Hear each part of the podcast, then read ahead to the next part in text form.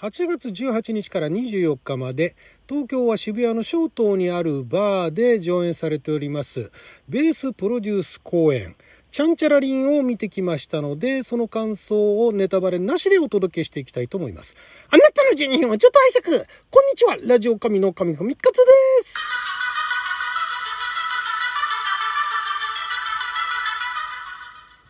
感激トークでございますが、久しぶりですね、ベースプロデュース公演。えー、まあ、渋谷のね、小東にあるということで、まあ、小東のバーっていうとね、ハードルが高そうなイメージありますけれども、全然そんなことなくて、あの、バーにね、行ったことない方には、ぜひこれをきっかけに、まあ、お酒も飲めるんですけれども、舞台を見にね、お芝居を見にバーに行くというのでね、ぜひとも行っていただきたいんですが、このベースプロデュース公演、結構前からやっているんですが、あ2年半ぶりですね。ちょっとここのとこあの新型コロナの影響でお店自体もね、えー、閉めていたりとかいうのもあってなかなかあのプロデュース公演なんかできていなかったんですが2年半ぶりですよ。2年半もやってなかったんだと。ついこの前ねやってたような イメージがありましたけれども。ということで久しぶりのベースプロデュース公演行ってまいりました、えー、脚本が今回ベースプロデュース公演でも初参加ですね。初の9月さんという方でえー、芸人さんだったかな？あの方の脚本ということでだからどんな作品かもわからないと。で3人芝居ですね。男性2人の女性1人、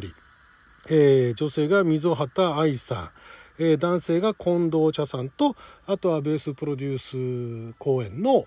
まあ、プロデューサーでもあり、えー、バーのマスターでもあり役者でもある山本良樹さん。この3人がね、えー、出演されている、まあ、実際バーを舞台にしたお話なんですがこれがねまずねあのベースプロデュース公演をご覧になったことある方にはまた新しい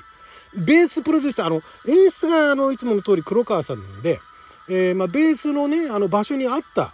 形でまあえー、私個人の感想としてはよくこの物語をまとめたなと、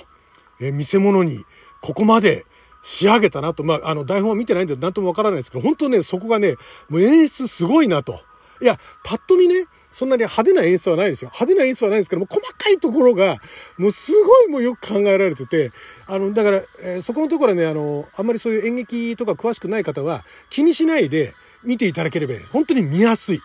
このお話の内容なのに、すごい見やすくなってる。ここがまずすごいなっていうのと、あと、ベースプロデュース公演をご覧になってた方々は、そのベースプロデュース公演らしさ、ベースプロデュースらしさを残しつつ、また新しいものが、またね、なんて言うんでしょうね、またこういうのがまたどんどんどんどん似たようなジャンルが出るとは言いません。っていうのも、これね、前もね、あの、ベースプロデュースじゃないですけれども、まずその、この一発がすごすぎて、それにその続くものっていうか、似たような派生したものだとか、ジャンル化されるっていうことが難しい、何と表していいのかわからない。でも、すごいね、印象に残る作品だった。で、今までベースプロデュース公演をご覧になってた方にもおすすめですし、ぜひともまたね、あの、2年半ぶりのベースプロデュース公演、えー、楽しんでいただきたいなというのと、全くお芝居見たことがない。あるいは芝居を見たと言っても、なんかあの、大手さんのね、あの、なんか劇団四季だとかね、なんかの大舞台かなんかをご覧になってた方にも、こういうね、えー、バーで、こういうあの閉じられた空間の中で少人数でここまでのことができるんだっていうのを、これも見に来ていただきたい。これなかなかね、本当にあの知り合いじゃなかったらこういう情報もなくて、見に行くことなかったですけど、いや、それね、聞けてね、見ることができてね、本当良かったです。これなかなかこういうのは見られない。というのもですね、これね、まあお話自体はすごいシンプルなんですよ。あのあるまあ女性が、えー、自分のお気に入りのお店みたいな感じででその彼氏を連れてくるんですね。でその彼氏は塾講師なんですね。で彼女はその塾の裏方さんですから、まあ、ジムさんでしょうかね、えー、やってる方で、まあ、その彼女が彼を連れてでバーにやってくるとバーにはマスターがいるんだけどもちょっとなんか変とこなマスターなんですね。でその彼もちょっと変なところがあってでなんかあの講師でねあの教えてる時はまともなんでしょうけれどもその2人になるとなんかちょっとネジが緩んだような感じになっちゃうと。で、えー、まあそんな彼のこと好きなんだけれどもじゃあ同棲もしたいねと。あそういう話も出てくるんだけども、じゃあいつから同棲するってなると、彼の方がほわーんつって ごまかしちゃうみたいなね。まあ、そこら辺はよくある光景なんですが、そこから、その二人がたわいのない会話が続いていくんですけども、そこにヘンテコなマスターっていうのが絡んできたりだとかして、で、どんどんどんどんシュールな方向に行くんですが、さあその後この三人はどうなっていくのかっていうのが、実にね、もうほんとこれはね、やられたっていう感じでしたね。やられたっていうと、まあ、ちょっとそれ以上言うとネタバレになっちゃうんで、あんまり詳しくは言いません、言いませんけども、これだから最初のうちはなんだかシュールなわけのわからないね。この男の子がね、何やってんだと。で、バーのマスターもなんかどんどんどんどん変な方向に行くぞと。で、で、まあ、ボビさん知ってる人間からすると、ボビさんまたなんか攻めてるねと。その年でそこまで突き抜けた演技しますかっていうぐらい攻めてる感じなんですけど、これがね、もう序盤、だから序盤の見てる人多分ね、えついていける人っていうのは、ほとんどいないんじゃないかな。だから、その3人のキャラクターの中では、その彼女ですね。彼女の立場に一番近くなると思うんですよ。何言ってんだろう、この人たちみたいな、いうのが進んでって、え、大丈夫なのこれってなっていくと、これがね、またうまいことにね、どんどんどんどんね、繋がっていくんですね。それもね、またね、何と言えばいいんでしょうね。あの、スタイリッシュじゃないんですよ。これ別に悪い意味で言ってんじゃなくて、綺麗にまとめようとしてないんですよ。スタイリッシュじゃないんですよ。もうね、あなあ、プリミティブとも言わないな。なんかね、剥き出し感って言えばいいですかね。そこのところが、すごいもう、あのー、シュールな方向に行きつつも、おだんだんなんかその、なんていうんですかね、えー、まあ、劇場に駆られる、ある種エモーティブな感じになりつつ、で、最後、スッとまとまるっていうね。これがね、スッとまとまるって言っていいのかな？まとまってんのかな？いやね、いや、あまりにもね、なんかそ、なんでしょうね、アクロバットっていうか、アクロバットとも違うな。なんかね、何が、目の前で何が繰り広げられてるんだろうっていうのを追えるんですよ。追うことはできるんだけれども、なんだかね、だんだんよくわかんなかったです。これね、どこに、どう、どういうふうにこれは見ればいいの？ってなってく、途中でなんかね、あの、不安になってくるところも正直あったんですけど、これがね、その不安がなかったら、この面白さっていうのは感じなかったであろうぐらい、いや、よくここまでね、本当だから、作、原作のその、だから台本も、よく、だからこれよくこの台本からね、ここまでのものを表現するに至ったなっていうのもあるし、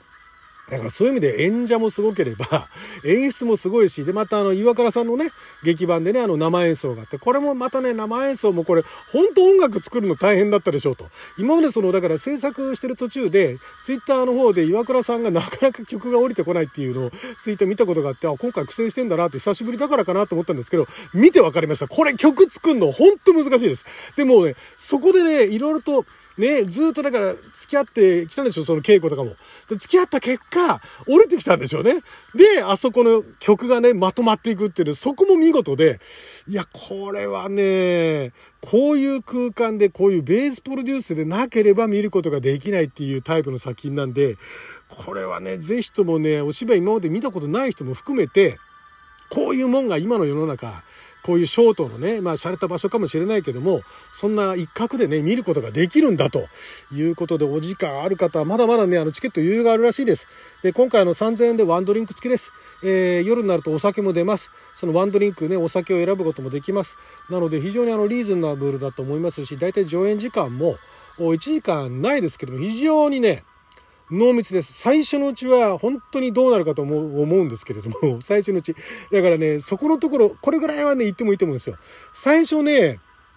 言うなれば、なんかあの男女が普通にイチャイチャしている。まあイチャイチャともね、言い切れないんですけど、まあ見方によっては、ちょっとイチャイチャしてて、でもそんななんか、なんでしょう、いやーって目を覆いたくなるようなイチャイチャではないんですよね。結構普通なんですよ。普通のイチャイチャで、でも何を見せられてるんだろうっていう感じには別の意味でなるんですね。普通にあの、恋人たちがキャッキャウフフやってると、で、それを、例えばそれを、だから舞台でやられた時に自分は何を見せられてるんだろうっていう気持ちになると思うんですけど、それとは違うね、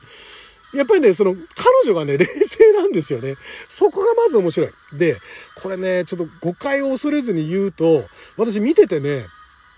あの、20世紀初頭の、えー、ダダイスムだから、だから西洋アートですよね。ダダイスムからのシュールレアリスムの発展と衰退で、その後第二次世界大戦が来るっていうね、流れがあるじゃないですか。そういう西洋あった。まあまあ詳しくなくていいんですけども、言うなれば、な、なんだろうな。あの、反体制ってわけじゃないですけども、なんかその形のあるもの壊していこうみたいなところで、ダダイスムからのシュールレアリスムっていうのがあったわけなんですけども、それがなんでその西洋のね、絵画アートの世界で、その、なんて言うんでしょう。20世紀初頭にあったのかっていうのが、この作品を見て、なんとなく分かった気がするっていう、そういうね、なんか、すごい根源的なね、人の根源的な部分の、だから男女、男女に限らず人だったらもう、よくあるもう当たり前の感情であったりだとか、当たり前のよくある普通の珍しくもない、その、うん感覚だったりとか、あとは今日本が抱えるね、社会的な問題だったりだとか、ね、人々が抱える精神的な問題だったりとかっていうの、そこまでね、社会風刺っていう手は取ってないと思うんですよ。書いてる人そこまであんま考えてないと思うんですけども、結果、そこを、の映し鏡じゃないですけど、そこまでね、なんか今の世相を反映しているようにも見えるし、20世紀初頭の西洋アートのなんかちょっとあの突出した流れみたいなね。そこのところの原因って結局こういうことなんじゃないのみたいなね。人間ってこうだったからこうなんじゃないのみたいなところも垣間見えたような気がして、そこもね、面白かったですよ。なるほどなと。まあ人ってこうだよね、みたいなね。別に人がみんながみんなこうじゃないですけど、こういう人いるよねっていうところがすごいよくわかるね。本当に面白かったんで、あんまりあの、ね、ちょっとまあ、こっちもなかなかシュールな話なんでね、感想もシュールになっちゃいますけれども、非常に面白かったんで、よかったら24日までまだまだ席があるということなので、後でリンク貼っておきますんでね、よかったらそちらの方から予約して見てみてください。はい、ということで12分間の貴重なお時間いただきありがとうございました。それじゃあまた。